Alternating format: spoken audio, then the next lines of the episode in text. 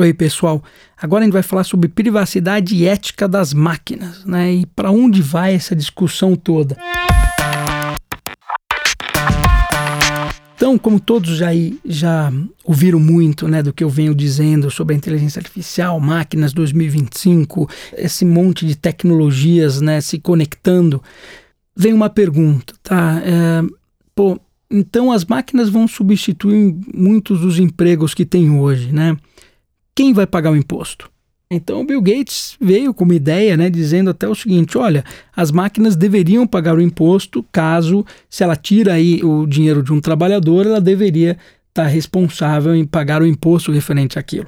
Eu acho até uma ideia interessante, apesar de não ser muito, na minha opinião, prática de se usar, porque na verdade a gente pode olhar as coisas de uma forma um pouco mais macro.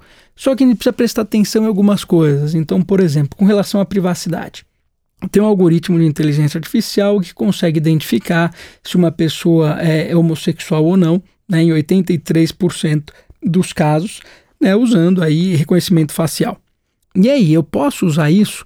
Se a gente está falando de Brasil, não tem problema. Mas se tiver, se a Arábia Saudita resolve usar isso dentro das suas cidades, olha o problema né, que vem. E aí, como é que a gente regula isso? Como é que a gente trabalha é, é, esse processo todo? Se uma fábrica ela passa a ser 100% autônoma e você tem poucas pessoas gerenciando aquela fábrica, eu preciso aumentar o imposto, de repente, daquele produto ou não, para suprir né, a, a, falta de emprego do lado de lá. Eu diria até mais, a questão, como eu venho dizendo, né, não é questão de defender o emprego, não é esse é o ponto, mas se você tem uma margem maior e você ganha uma escala maior, você não tem que proteger o emprego, mas tem que proteger a pessoa. Então, cadê as leis e as regulamentações que falam: olha, você fábrica autônoma, ótimo, você vai ter que bancar algumas faculdades aí, né, com ensinamento para essa quantidade de pessoas que costumavam trabalhar na sua fábrica ou por uma quantidade X de pessoas para que eles possam ter emprego no futuro. Né? Lembrando que no futuro sim a gente vai continuar tendo emprego, só que não é o emprego que a gente conhece hoje. O emprego que a gente conhece hoje foi baseado na Revolução Industrial, é um emprego repetitivo, ele trata você como um número, uma máquina, e isso realmente vai ser substituído. Agora, todo emprego que envolve criatividade, que envolve uma coisa um pouco maior do que simplesmente um trabalho repetitivo, ele se mantém. Mas boa parte das pessoas foram criadas e ensinadas para um trabalho repetitivo. Então, como é que a gente vai fazer essa transição? Na verdade, gente vai poder trabalhar muito menos. Vai poder trabalhar três, quatro horas, a gente vai poder fazer aquilo que a gente ama. É, é, enquanto a poesia não tinha um formato na Revolução Industrial, hoje é uma coisa difícil de ser replicada por uma máquina, né? E aí vem poesia, criatividade, contato humano. Contato humano também uma máquina não consegue fazer isso. Então, como é que a gente constrói né, essa nova, esse novo mundo? Né? E quais são as éticas em volta de tudo isso?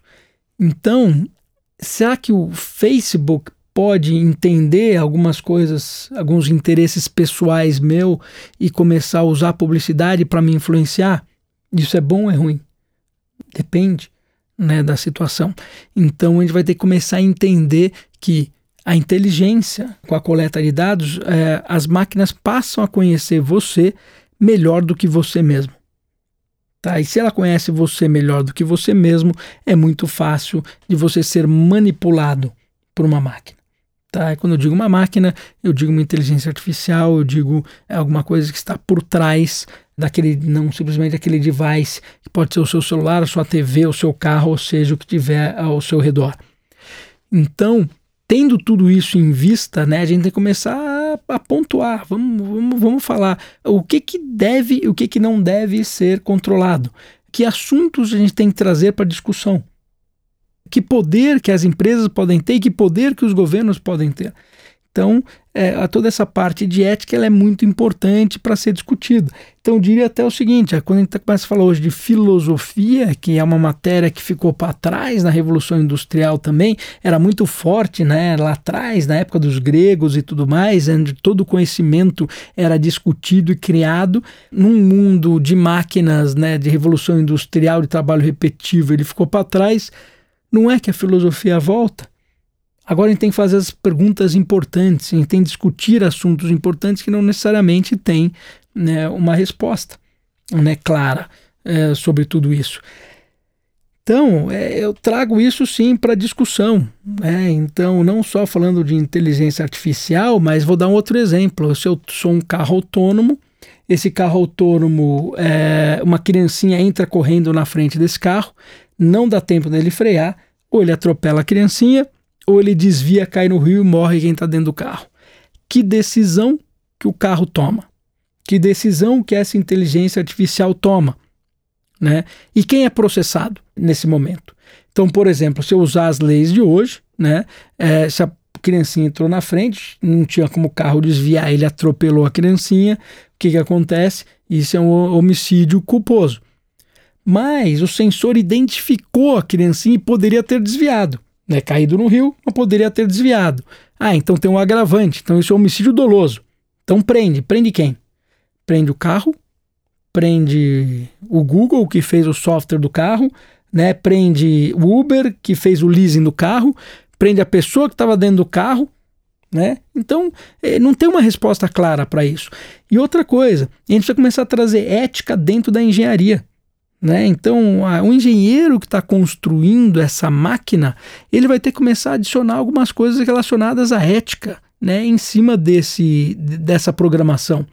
Então, é, eu não sei, mas por exemplo, se a criancinha que passou na frente é uma criança e eu tenho três pessoas no carro, duas crianças no carro, qual que é o melhor? É melhor eu perder uma criança ali ou duas crianças que estão no carro aqui? É, são discussões que a gente vai ter que trazer muito no lado filosófico. Porque máquina é o seguinte, eu costumo falar, code is law. Né? Então, quando está na máquina, é o seguinte: que você codificou é o que vai acontecer. Então, só que toda vez que você vai codificar alguma coisa, ele tem algumas restrições. Né? Ele não tá, o código vai executar alguma coisa, só que ele não está percebendo ao redor o que está acontecendo. Diferente do ser humano, que pode entender e tomar decisão um pouco melhor com variáveis que estão ao seu redor. E os algoritmos vão criar estruturas em cima desses códigos. E a coisa vai começar a ficar complicada.